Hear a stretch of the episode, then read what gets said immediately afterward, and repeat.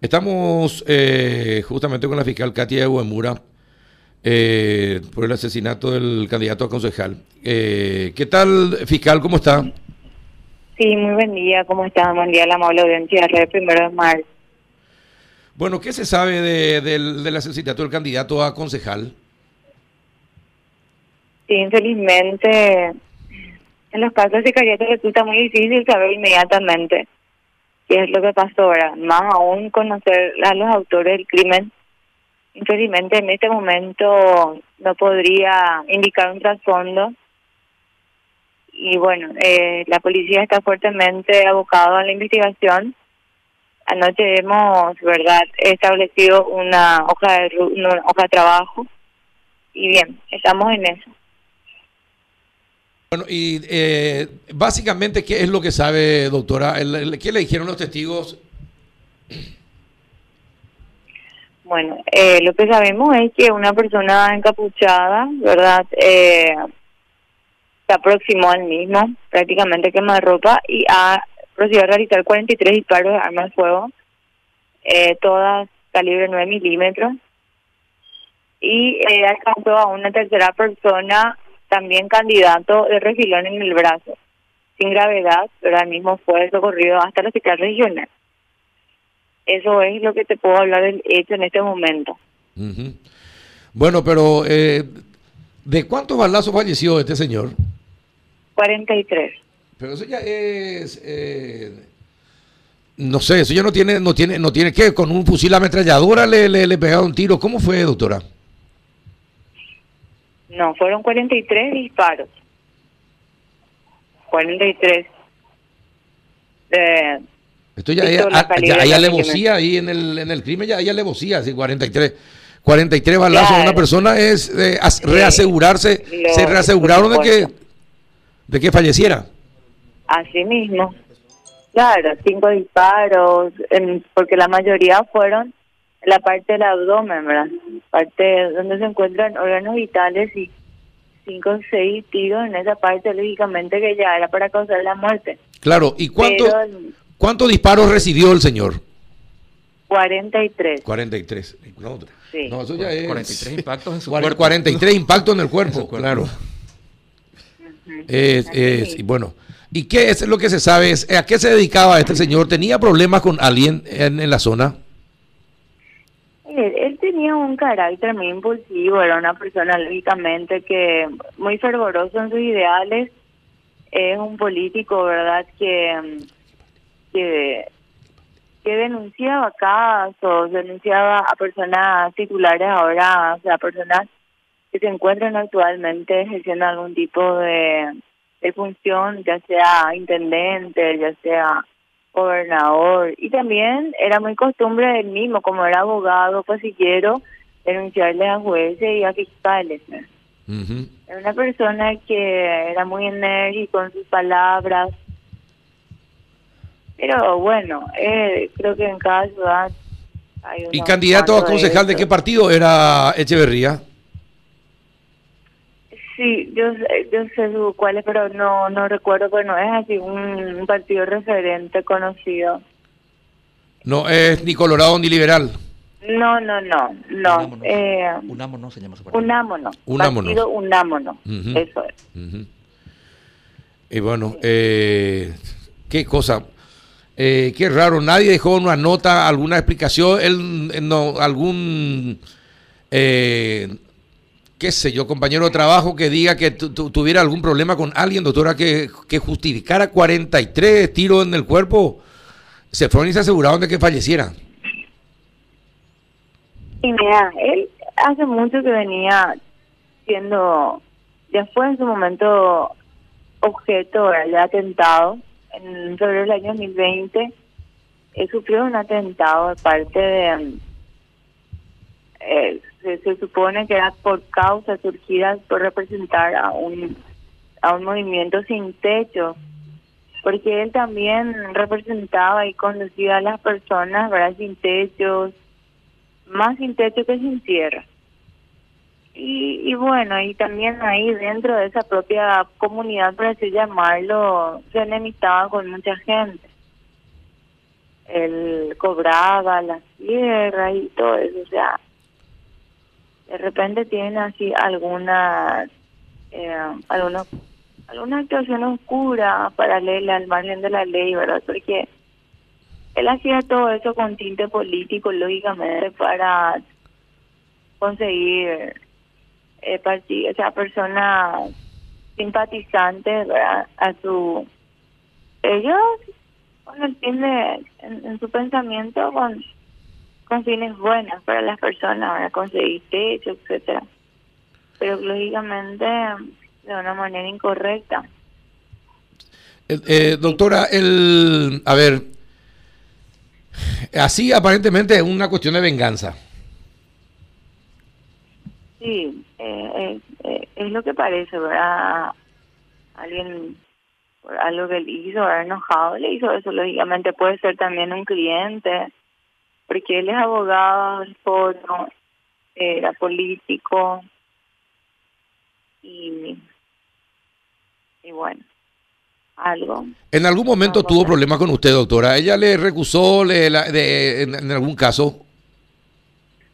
Sí, él me había denunciado cuando él eh, protagonizaba era protagonista ahora de un grupo, de una asociación, siguiendo una asociación de abogados, a él en ese momento empezaba a surgir, entonces fue cuando me denunció en el jurado un juiciamiento de magistrados, pero posteriormente porque eh, se retractó a través de ese color, ¿verdad? refiriendo de que fue anticipada su manifestación en mi contra, que él se equivocó, que fue responsable, el mismo realmente no pudo probar porque nosotros le con mi esposo el, iniciamos un, una, una querella y lógicamente no pudo sostener sus dichos. Entonces fue cuando eh, él se, se pronunció de una como no pudo probarse, entonces él tuvo que pedir las disculpas a través de un medio que él mismo ofreció. Pero todas las cosas eh, en el transcurso se arreglaron, el varios casos que él tenía, ¿verdad? Lógicamente en mi unidad sin problemas, nunca me he inhibido de él. Por ese motivo, porque nosotros hemos establecido la paz, por así decirlo. Mm. Eh, eh, y también él tenía muchos problemas con los Acevedo. Sí, tenía también problemas con Acevedo y con, con el actual diputado Juan Chacosta, con el senador Antonio Ramírez y así sucesivamente. ¿Y él organizó una manifestación frente a la casa del diputado en estos días? Y ayer, horas antes del hecho, él estuvo escrachando al diputado Juan Chacosta frente al domicilio como así también al nuevo diputado Ayala Acevedo, el que fue el el, suplente de Robert Acevedo. De Robert Acevedo, sí. Mm. Juan, ¿una consulta? Sí, doctora, así con, todo respeto, ¿usted entonces no ve una necesidad de, de, apartarse del caso teniendo en cuenta de que tuvo este alguna vez algún pequeño alguna pequeña controversia con el Oxiso?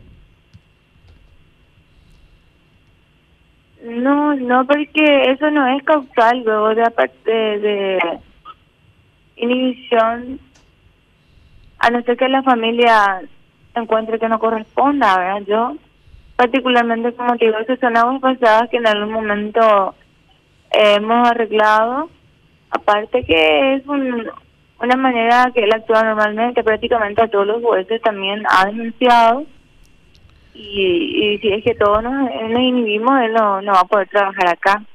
Muchos camaristas también ha denunciado y era un modo común actuar de él, ¿verdad? O sea, si la familia cree que no, si no existe confianza en la familia, yo con mil gustos, lógico, no hay ningún problema en eso.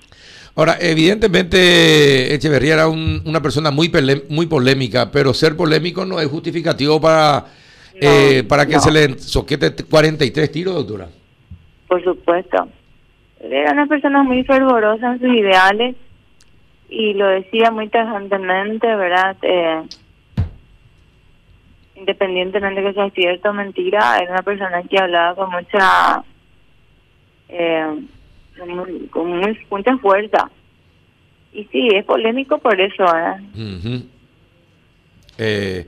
y bueno, ¿y para dónde va la investigación, doctora?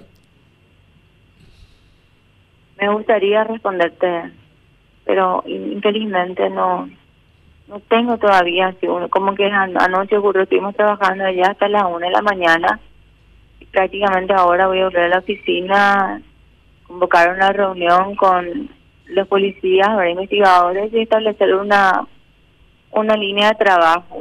Infelizmente en este momento no te puedo responder hacia dónde apuntaríamos mayormente. Bueno.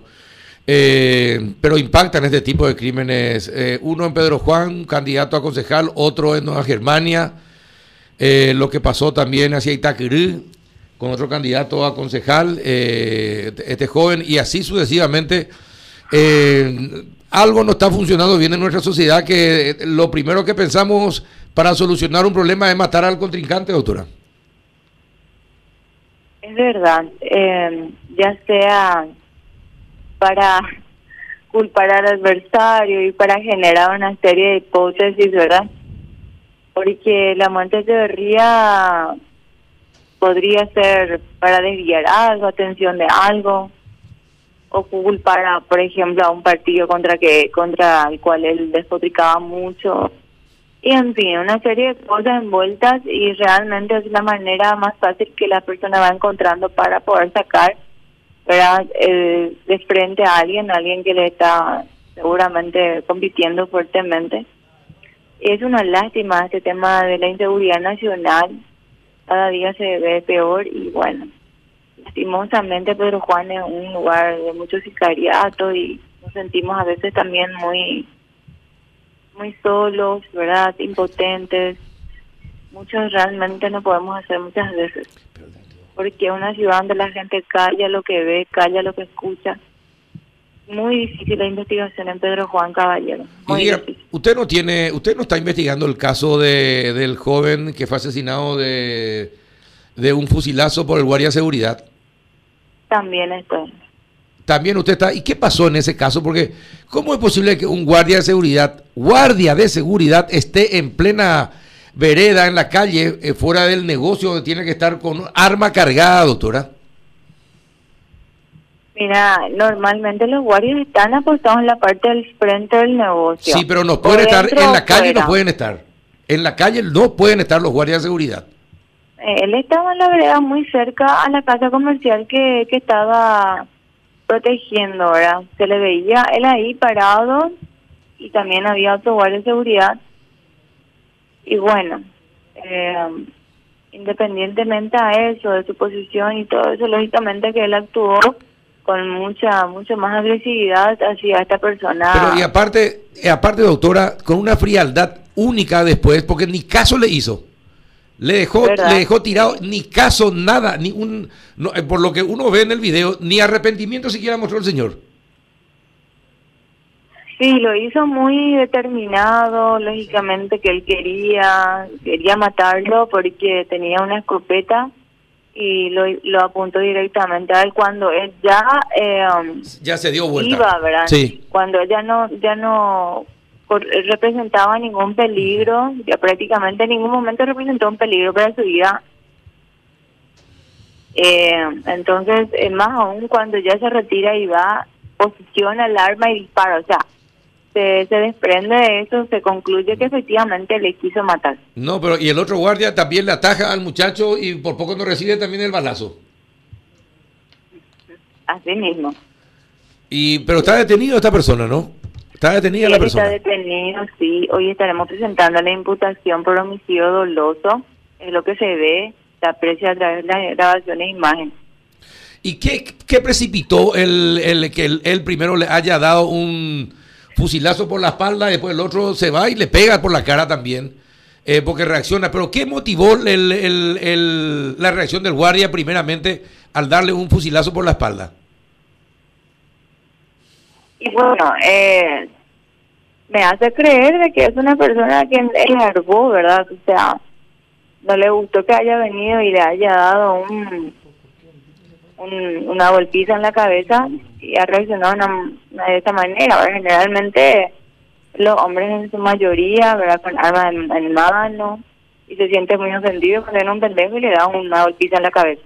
Pero es, lo que, es lo que yo me supongo. Claro, doctora, de esto ya habíamos hablado hace mucho tiempo, pero hace muchos años sobre el peligro que representaban justamente por ocho, otro hecho similar ocurrido con guardias de seguridad que creían que eran, eran amos y señores de las calles eh, y que podían hacer lo que querían porque eran guardias de seguridad y con sus armas y tenían permiso para portar las armas. Y salió una norma que establecía que solamente dentro del perímetro de la casa que cuidaban, de la residencia en la que estaban o del negocio eh, que aseguraban, ellos podían estar y armados. Pero una vez que salieran del portón para afuera, ya no podían portar armas. Y este tipo estaba en plena calle, en la vereda, con un arma y sin ningún problema para matar, por lo que vimos. Así es. Eh, hay una mala interpretación aquí por la ciudad porque la mayoría de los guardias de seguridad se encuentran apostados frente a la casa comercial. Eh, la mayoría de las casas comerciales aquí, lógicamente, ya es casa comercial y enseguida vereda. Y bueno, son cuestiones que hay que ir mirando y si existe una previsión de su posición, lógicamente que cada vez encontramos más agravantes en su comportamiento, que será tenido muy en cuenta a la hora de una eventual, una eventual condena. Exacto. Bueno, doctora, metele pata, por favor, tratar de aclarar estos dos casos eh, y que reciban una sanción ejemplar eh, todos los responsables, porque si no, esto se tiene como ejemplo y si la justicia es floja, entonces se replica mucho más fácilmente, doctora, este tipo de hechos ojalá, te agradezco muchísimo, ojalá también estoy con comparto, es lo que deseo, y ojalá podamos eh, llegar ¿verdad? a los autores de la muerte de Néstor, el otro ya lo está, así que muchísimas gracias por la fuerza.